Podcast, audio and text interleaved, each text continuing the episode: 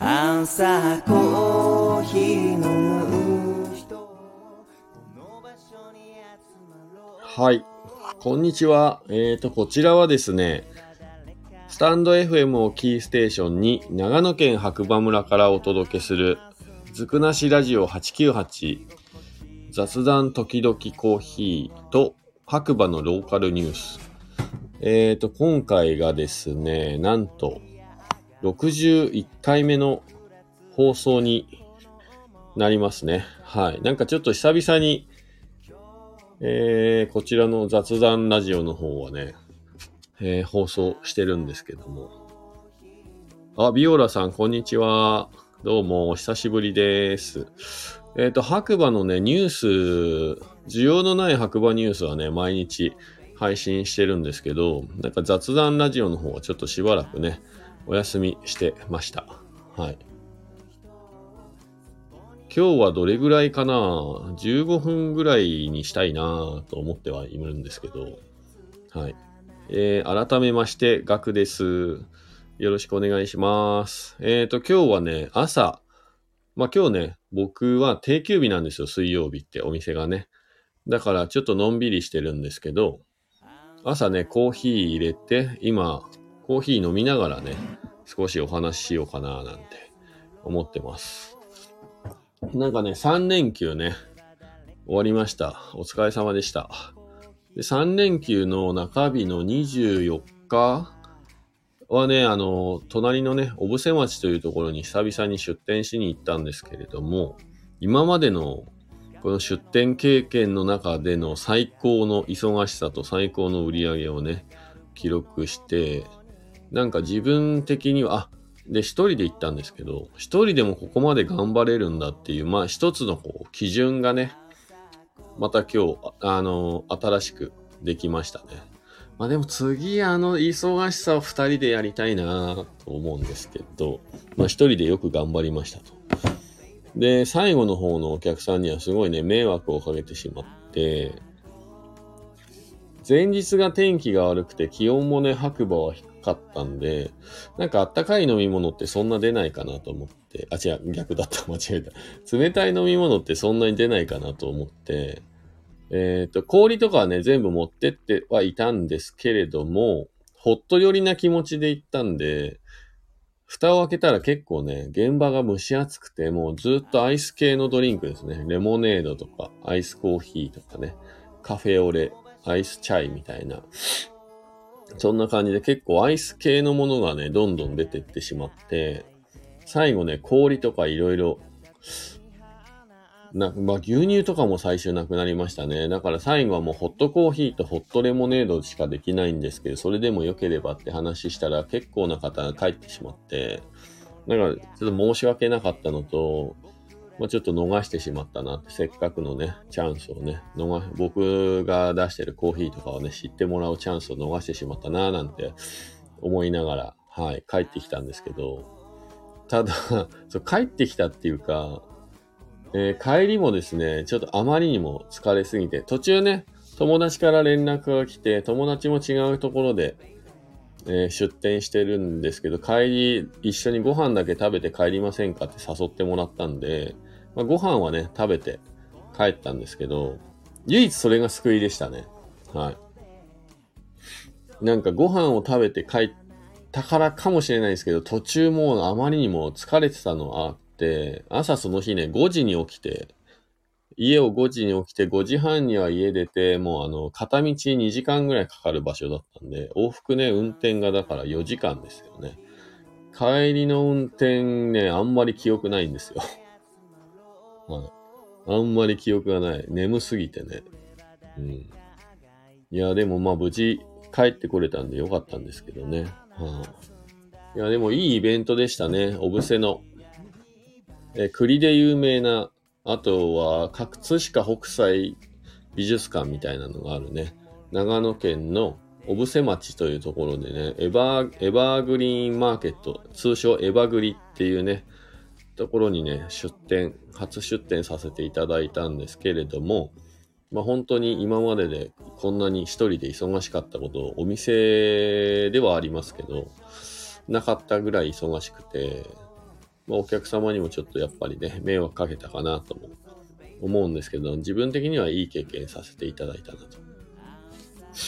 でですね、昨日が、えー、バーベキューチャンピオンのね、内山さんことウッチーさんがね、激レアさんとかにもね、出たりとか、テレビチャンピオンとかもね、出たりとかしてる、まあ結構有名な、界隈では有名なね、バーベキューチャンピオンがいるんですよ。で、その人のお肉を食べて、お酒飲んで楽しむだけっていう回がね、昨日あって、あと僕、いろんなね、巡り合わせがあってですね、昨日はウッチーさんの隣で、えー、そのウッチーさんがね、焼いているお肉をカットするというアシスタントをね、えー、4時間ぐらいやらせていただきました。で、昨日ね、結果的にお肉は35キロぐらいね、そう。記憶ないんですよ。怖いね。そう、その通り。運転ね、危なかったんです。35キロぐらい、ウッチーさんがね、お肉ね、用意してくれてて、まあ、結果的に40人ぐらいは来ていただいたのかな。はい。で、ひたすらで35キロ切るのお肉と思ってたんですけど、まあ終わってみればなんか15キロぐらいだったみたいで、まあウッチーさんもね、思ったより出なかったなっていう一言が ありましたね。はい。だけど、見た感じ、皆さん、昨日はね、お肉しかなかったんですよ。あ、ピーマンもありましたけど、まあ、ピーマンは一人一個ぐらいな設計、設定で、あとはもうずっとひたすらステーキ肉、赤身の肉だけを食べるって、お酒を飲むというだけのね、回だったんで、結構ね、年配の方とか子供も見てたけど、お肉それなりにみんな食べてたけど、うん、どれぐらい食べたんですかね。40人で15キロ回ると1人400グラム弱かな？ですね。40人で1人500グラム食べたら20キロになるんですよね。だから、まあ400、400グラム弱ぐらいだったんじゃないかなっていう感じです。でも人生であの、お肉を15キロカットする、ひたすらカットするっていう経験って普通なくないですか？うん。で、あの、バーベキューっていうのが、えっ、と、皆さんね、日本で言うとバーベキューって、やっぱ焼肉みたいなイメージがあると思うんですけど、僕がね、今言ってるバーベキューっていうのは、あの、アメリカンスタイルのバーベキュー多分ね、このラジオの中でも何回かお話しさせていただいてるんですけれども、アメリカンスタイルのバーベキューっていうのは、え明確にホストとゲストっていう、この二つに分かれるんですけど、ホストはね、ひたすらお肉焼く、野菜焼く、で、ゲストはひたすら食べるだけっていう。要はレストランでいうところのレストランのオーナーとお客さんみたいなイメージですね。そう、だから昨日の回も、本当にただひた、ただ、ただひたすらお客さんはお肉をカットされて、僕がね、カットするのを待ってて、お肉をひたすら食べると。で、ひたすら飲むというだけ。で、僕らはひたすら、ウッチさんはお肉を焼く。僕はひたすらこう肉をカットするという、それだけのシンプルな回だったんですけどね。それだからこそたまに煽られるって、肉まだですか？みたいな。いや、ちょっと待って、今切ってるから、みたいな。まあ、ライブ感もあってよかったかな。うん。いや、ほんといい経験させてもらいましたね。15キロ。で、面白いことに、まあ大体、まあお店やってるとそうだと思うんですけど、食べるタイミングとかが意外とないというね。飲むタイミングもないと。昨日は特に僕はちょっと包丁をね、使わせていただいたというか、使っていたので、お酒を飲んで手元がね、狂って自分の手を切ってもし、ね、お客様に出すお肉食べれなくなってしまうじゃないですか。だからお酒もほとんど飲んでなくて、後半ずっとお水だけお水で、はい、喉を湿らせるぐらいで、で、仕事をしてて、最初終わって、まあ11時ぐらいだったんですけど、現場離れて、ウッチーさんのところに寄って、荷物だけ下ろさせてもら、下ろして、ですね、いや、お腹空いてたんですよ。お肉15キロもカットしたのに、ほとんど食べてなくて、まあ味見ぐらいはしましたけどね。はい。全然食べてなくて、なんかお腹が空いてきちゃって、帰り際にね、ありがとうございましたっていうね、話をして、実はでもお腹空いちゃったんで、家帰って何か食べようかと思うんですよね、なんつって。話したら、ウッチーさんも、まあ、ひたすら焼いてただけなんで見てたらね、そんな食べてなかったから。いや、俺もなんかこれからコンビニ行ってなんか買ってこようかと思うんだよね、みたいな。そうですよね。つって結局、焼くだけ切るだけでね、食べてるのはお客様だから僕らあんま食べてなくて。いや、僕もだから辛ラーメン。そう、昨日家帰ってきて、あのー食べるもんなんかあるかなと思ったら、辛ラーメン見つけて、韓国のね、辛ラーメンを2袋、鍋にぶち込んで、そこにあの残ってた野菜の白菜と、お豆腐と、卵入れてもうぐつぐつ煮込んで食べました。もう鍋じゃんぐらい勢いで食べましたね。いやでも辛ラーメンって結構辛いですね。ちょっとびっくりしちゃった。皆さん辛ラーメン食べたことありますか？いや、辛かったなー。で、お米はなかったんですけど、辛ラーメン2袋ね、侮ってました。結構な量。お肉祭りに出てたのに肉食べずに家帰って辛ラーメン食べるっていうね。まあそんな昨日は一日でしたね。はい。で、なんだろう。そうそう、今日のね、白馬村、天気はね、薄曇りというか曇りですね。昨日の夜から結構雨が降ってて、今は多分雨降ってないと思うんですけど、うん。連休中もね、結局最終日が、この3連休の最終日、すっごい天気良かったんですよ。だから白馬ね、天気を見て来なかった人は結構損したんじゃないかな。もうこの、と、なん、このね、シーズンに何回あるかないかぐらいのピーカンで、日曜日は、いや月曜日、日曜日、25日、もうほんと最高な天気でで、やっぱ山行ったお客さんが多かったみたいで、お店でもね、もうその話ばっかり。山行ってきたらね、こんないい景色だったんですよ、みたいな。まあでもそれをね、見せてもらえるだけラッキーですよね。行かないと見れないですから。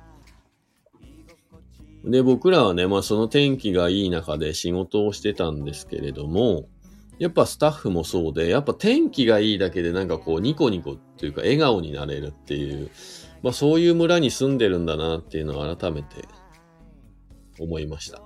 うん。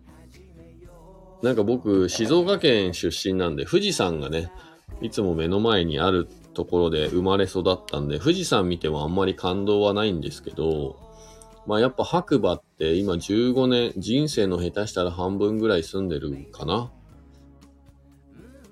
人生で多分一番長く住んでる場所なんかなって思うんですけど、やっぱ白馬三山っていう、いわゆるね、北アルプスは未だに飽きないですね。まあ自分がこう遊んでるフィールドだからかもしれないですけど、スノーボードをね、やったりとか、はい、山登、山はあんま登んないけど、あとは自転車乗ったりとかね。えー、っと、あんまり頻繁にこう山がバーンって見えないからこそのありがたさっていうのがね、未だにあって、天気がいいだけで本当になんかテンション上がるし、なんかこう、すがすがしい気分というかね、人に優しくできるというか、不思議な環境がある村ですね。はい。ただ1年を通した時には6月結構好きですね。皆さんぜひあの6月に遊びに来ていただければなと。なんでいいかっていうと、まあ、新緑の季節で、で、雨が降るとね、やっぱ緑がすごい色鮮やかなので、いいんですよね。うん。なんか見てても、綺麗だなって純粋に思います。ん？すがすがしいと心も現れるよね。すがすがしいと心も現れます。恥ずかしい。そんな話、そうですね。はい。こ、心が綺麗になりますね。うん。皆さんコーヒー飲んでますか？コーヒー飲んでます。今日は、えっ、と、自分のお店でね、焙煎してブレンドしている一番浅入りのオリジナルのね、ブレンド、上昇気流っていうブレンドをね、朝から飲んでます。えっ、と、最近のね、僕のおすすめは、朝は浅入り。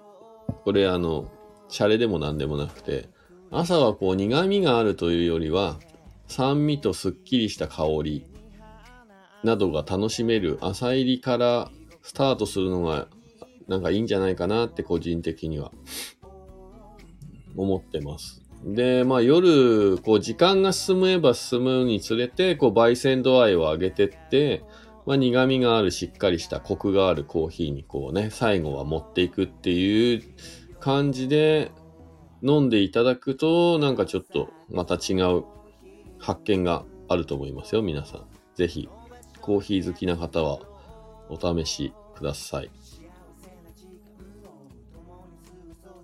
コーヒー飲むよ、カフェラテ。いいね、いいね。カフェラテいいんじゃないですか。寝る前とかカフェラテとかのがいいかな。個人的にはね。はい。そう。で、えっ、と、ちょっとね、少しだけ僕の説明しときますと、えー長野県の白馬村というところに15年以上住んでますかね。もともとのきっかけはスノーボードが好きで、まあ、その学、専門学校に行ってたんですけど、スノーボードのね、その研修先が白馬村で、それからもうずっとっていうか、白馬にいますね、大体。で、最初は居酒屋さんやったり、まあホテルで働いたりとか、まあありがちなリゾートバイトしたりとかしながらね、白馬住んでたんですけど、まあある日ね、えーっと、友達と、焼き鳥屋さんって白馬にないよねみたいな。あ、ないねみたいな。じゃあ作るみたいな。こう、そんな感じのノリで、焼き鳥屋さんを始めたんですよ。まあそれも、夜、焼き鳥屋さんって夜仕事なんで、昼間はね、スノーボード滑り放題じゃないですか。そう、もう基準、基本的にはスノーボードを中心としたこう生活リズムみたいなね、感じで、だから昼間スノーボードして、で、夜は自分たちで友達とね、居酒屋やって、で、また朝スノーボードやってみたいな。まあ、あの居酒屋終わってから飲みに行かないと寝れなかったんで、飲みに行かなくても寝れるんですけど、やっぱりこう気持ち的にね、一回リセットするのにね、飲みに行って、朝早く起きて、朝一から滑って、みたいな生活を結構ずっとしてて。で、まあ、まあいろいろありまして、その間にインドに1年ぐらいね、就職して、日本人がね、経営しているインドの、えー居酒屋というか、レストランの料理長をやって、で、帰ってきて、帰ってきたタイミングで、えーっとね、白馬に来たことある方はわかると思うんですけど、ザ・ノースフェイス・グラビティ白馬店っていうのがね、えーっと、新規でオープンして、はい。で、そこでね、採用させていただいた、採用していただいて、で、そこはね、2階がカフェになってるんですよ。で、そのカフェの飲食店経験者というか、が僕しかいなくて、で、もう当然全部の業務するんですけど、あカフェはちょっと当面見てねっていう感じで、カフェの担当もね、することになって、それがきっかけで、コーヒー屋を今やっているという。はい。それをね、しなかったら多分、というか、間違いなく僕今ここでコーヒー入れたりとかはしてないですね。うん。まあ、それが出会い。コーヒーは、実は7、もう7年ぐらい前ね。いつも5年ぐらい前って言ってるので、もう7年ぐらい経つんだな。それまではコーヒーが苦手な、どちらかというと嫌いな方の部類の人間だったんで、本当昔を知るね、友達からすると、なんで今コーヒー屋さんやってんのっていうのがよく言われるんですけど、未だに。もう7年経ったからいいだろうと思うんですけど、そうそう。えっ、ー、とね、まあ何回か話したことあると思うんですけど、そう、結局僕って7年ぐらいまではそういう感じでコーヒーあんま苦手意識があって、飲むこともそんなにね、静岡県出身だったんで、まあお茶文化っていうのがね、生まれた時からあったんで、お茶を飲む習慣は結構あったんですけども、親もね、コーヒー親飲んでたんですよ。今、記憶をたどっていくと、家でそういえばうちの親サイフォン使ってアルコールランプでコーヒー入れてたなっていう記憶があるんですよね。その時ね、興味持ってれば僕もサイフォンとかね、使ってコーヒー入れてたかもしれないですけど、か、あんまり美味しいと思ったこと一回、まあ苦いからね。うん。ノースフェイスでカフェあったのね。あ、ありますよ。まだあります。まだあります。はい。たまに相談されます、最近。コーヒー屋なんで。ありがたいことに。そうそうそう。そんな感じで、そのノースフェイスでカフェをね、担当させていただいた結果、なんか、まあコーヒーもね、味見をしなきゃいけないなっていうところから飲むようになって、まあエスプレッソマシーンなんですけどね。で、カフェをね、カフェに入ってコーヒーやってる時に、まあ来るお客さんを見てたら、や結構な割合で皆さん笑顔なんですよ。はい。で、コーヒーっていうのを通する、フィルターを通すと、なんか結構笑顔で会話できるのかなっていう、まあ、そういう、かん、フィ、なことをね、感じた時があって、で、次やるならコーヒー屋さんがいいなってなんか思っちゃったんですよね。失礼しました。そうそう。まあ、それにね、コーヒーが持ってる可能性ですよね。ツールとしての。まあ、こういう言い方すると、あの、コーヒーが好きで、コーヒー屋さんやってる人にはちょっと申し訳ないというか、なんですけど、僕はどっちかっていうと、コーヒーが好きで、コーヒー屋をやってるわけではなくてですね、僕のスタンスとしては、コーヒーがもともと苦手だったコーヒー屋さんっていう、なので、コーヒーが苦手な人に寄り添えるコーヒー屋だと思ってて、そういう人もね、必要なんじゃないかなと思うんですよ。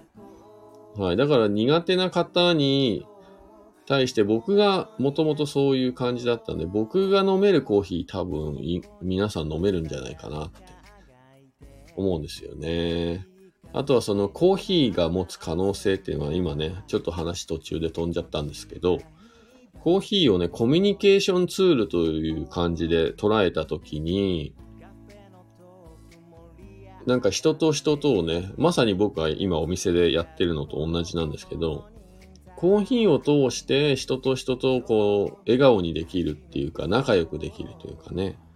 なんかそういう不思議な魅力を持ってる飲み物なんじゃないかなっていうところで可能性を感じてて、で、今コーヒー屋さんをやってます。うん。まだそれが結論ですね、今僕がコーヒー屋をやっている。それ以下でもないし、それ以上でもないし。コーヒーは嫌いではないですよ。今はね、仕事としてもやってますし、面白さもあるし、その分、あの、やっぱ大変な部分もあります。焙煎もね、今始めてしまったので、今、焙煎もしかしたら年間でやっと1トンぐらいは焼いてるかもしれないですね。あ、1トン、1000キロ、うん。1トンは焼いてるかな。やっと。そうですね。まあなんでそれなりの経験値もね、徐々に徐々についてきて、まあでもそれでもまだ全然、ペーペーですけどね、ペーペーっていうか、そうですね、まだまだ、諸先輩方ね、偉大な先輩方もいっぱいいますので、まだまだこう初心を忘れずにね、や、やってるつもりです。はい。でやっぱりそうですね、コーヒーが持つコミュニケーションツールとしての可能性をもうちょっと突き詰めていきたいかなという感じですね。はい。で、話がコーヒーに行ったので、えー、今年ね、今年というかアジア最大のスペシャルティーコーヒーのイベントですね、SCAJ2022 がですね、東京ビッグサイトの方で10月の12日から14日までね、開催されます。去年もあった気がするんですけど、あ、去年なかったかな。えっ、と、このね、招待状はね、僕、あの、SCAJ のコーヒーマイスターっていうのをね、一応持ってて、まあ、それで会員になってる関係で、招待状がね、3枚届きました。で、まあ、予定がね、取れそうなので、僕も2日間ぐらい行こうかなと。会場がね、めちゃめちゃ広いし、見るものがいっぱいありすぎて、まあ2日行ってもね、足りないかなと思うんですけど、真剣に見たらね。ただここに行くと、最新のコーヒー器具だったりとか、えー、っとね、豆の業者さんもいっぱい来てますし、現地のね、国の方も結構参加されてますね。東南アジアとか。なので、あの、普段ね、なかなか見ることができない世界をね、ちょっとでも覗ける機会なので、まあぜひね、お時間合う方は、コーヒー好きな方とかね、行ってみるのはいいんじゃないかなと思います。で、えっ、とですね、この招待状、無料で入れるやつなんですよ。で、本当は、当日だと3日間の投資券で2000円。で、事前登録っていうのがあって、それで登録すると1200円なんですけど、まあどっちみちね、お金がかかるんですけど、その券がね、3枚届いて、僕はね、1枚あればいいんで、えっ、ー、と、もし興味があってね、欲しいよっていう方がいれば、えっ、ー、と、こちらの招待状ね、えー、お裾分けすることができますんで、なんかメッセージとかコメントとかね、いただければなと思います。はい。ね、ぜひ会場でね、もしばったりあったらよろしくお願いします。えっ、と、僕ね、顔出しとか普通にしてるんで、こんな感じの顔の人が歩いていたら、ぜひ声かけてくれる、いただけるといいかなと思うんですけど。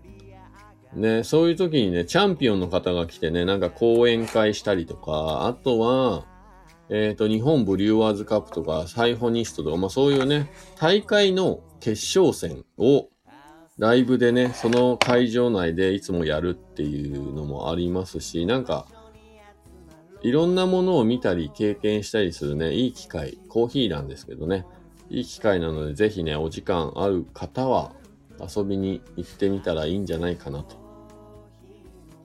思います。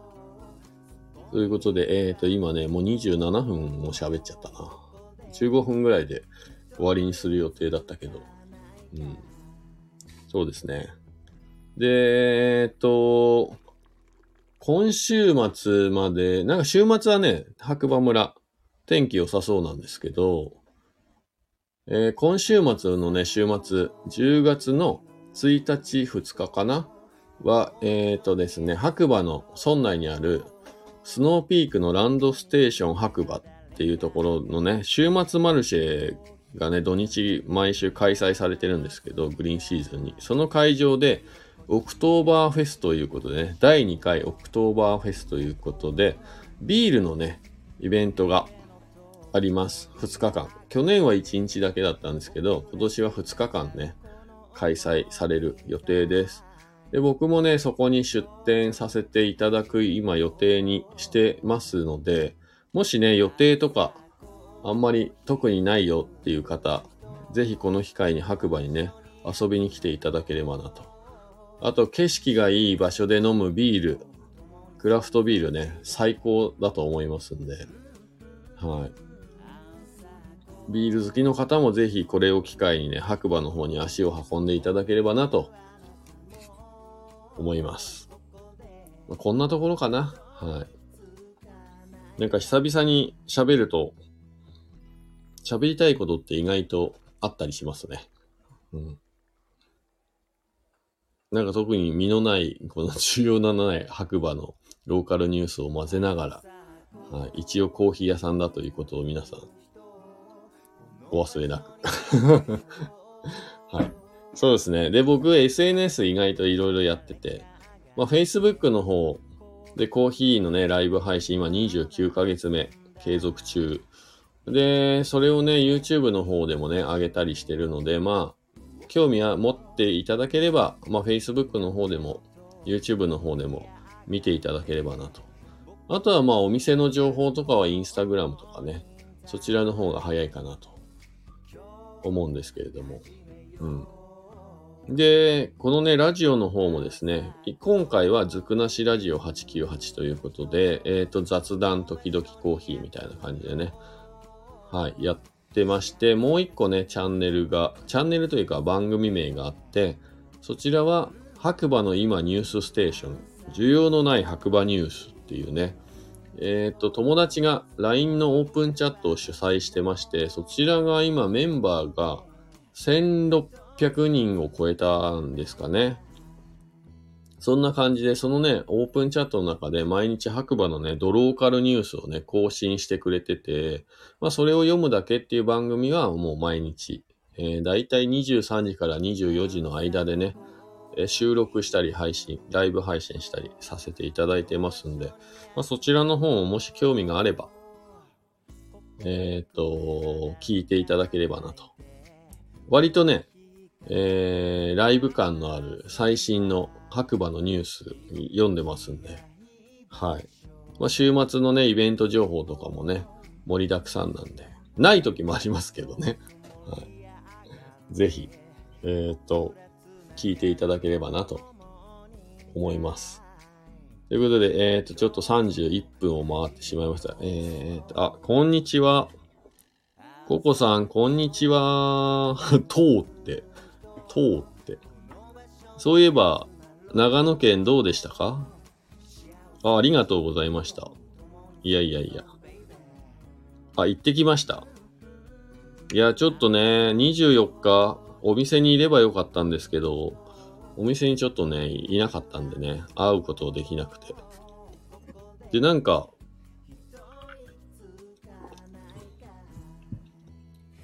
そう、ココさんって静岡県なんですか？実は僕ね、あ、上山田温泉すごく良かった。イエーイ、イエーイ、よかった。そう、あそこね、老舗の旅館街でね、ちょっと錆びれてるんですけど、おすすめですよ。温泉もいいですからね。お湯が。いやー、あのね、僕静岡出身なんですよ。東、東部ですけどね、東部。はい。泉質すごい良かったでしょうね。え？ココさんも東部なの、藤川の近くです。はい。なんちょっと、あ、そう、この間、なんかココさんの番組ね、藤川っていうか、そうですね、の東側です。はい。昔料金所があったあたりですね。そうそう、ココさんのラジオ聞いてたらなんか静岡っていうワードが出てたんで、あれ？もしかして、静岡県だったらめちゃめちゃご近所さんじゃんと思って。え、まあ今はね、長野県白馬村に移住して住んじゃってるんであれですけどね。はい。そう、でも藤川町って今なくなったじゃないですか。すいません。ローカルな話ですいません。藤川町ってなくなっちゃって、合併してね、富士市になったのかなそしたら、あー、なるほど。もっと東側ですね、それね。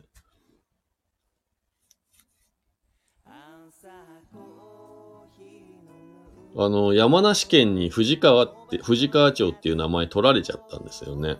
だから、実家にこう帰るときに不思議な感覚が、山梨県に藤川町ってあって、で、静岡に入ったら藤川町ってなくなっちゃったんですよね。もう使いたかったんでしょうね、藤川町って名前がね。はい。そんなこともありましたね。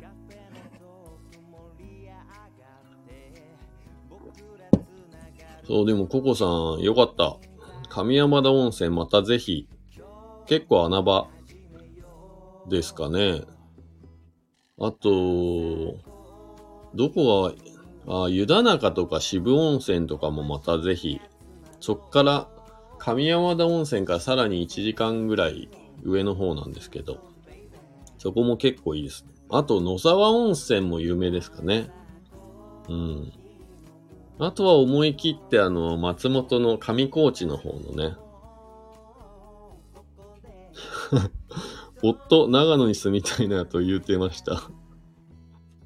あはい。あの、ぜひ、引っ越してきてください。あの、ココさんどこでも仕事できそうなので。まあ、旦那さんはちょっとわかんないですけど。ね、今ね、テレワークの仕事もね、いっぱいあるんで。はい。またちょっと機会があれば。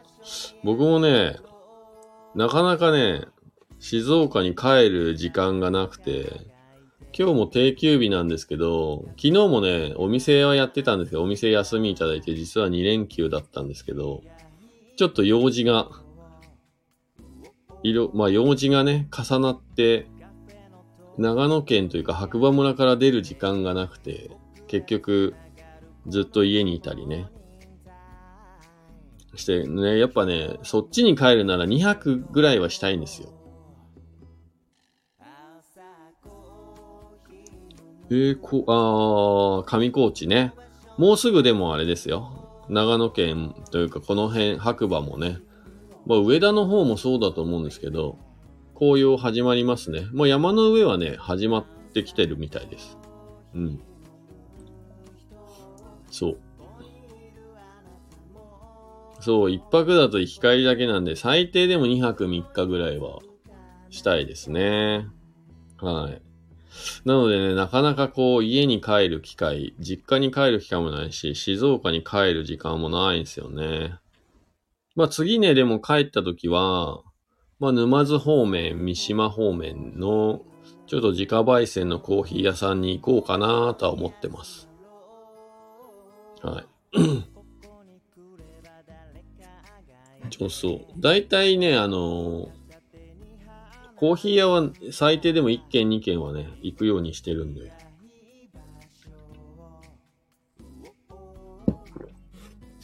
で、10月の、はいはい。沼津や三島はよく行きます。あ、了解です。そう、10月にね、久々にね、東京に行くんですよ。はい。コーヒーのね、イベント、展示会がね、12日から14日にね、あるんで、久々に東京に行こうかなと。まあ最高でね、東京に行った時は2日間で10軒ぐらいコーヒー屋行きましたね。はい。しかも10軒、10軒行くと移動時間も入れるとご飯食べる時間もなくてコーヒーしか飲まなかったっていうね。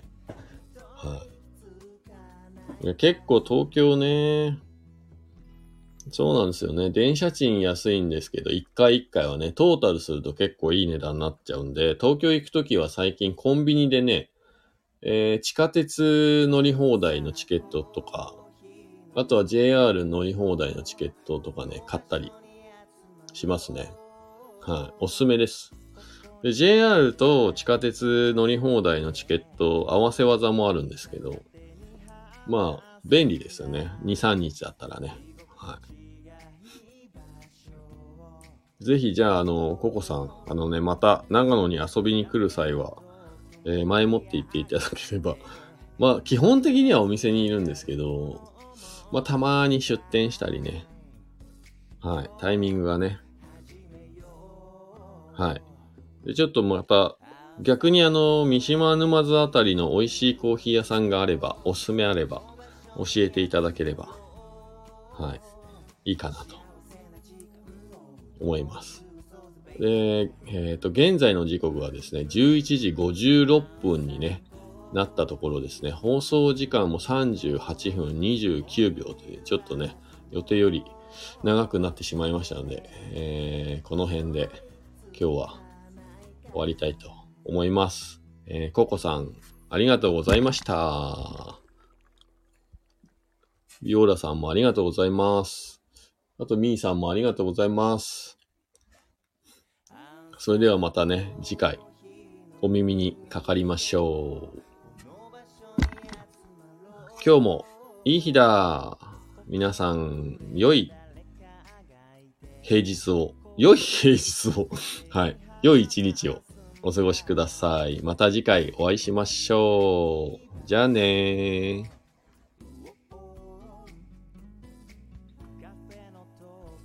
盛り上がって僕ら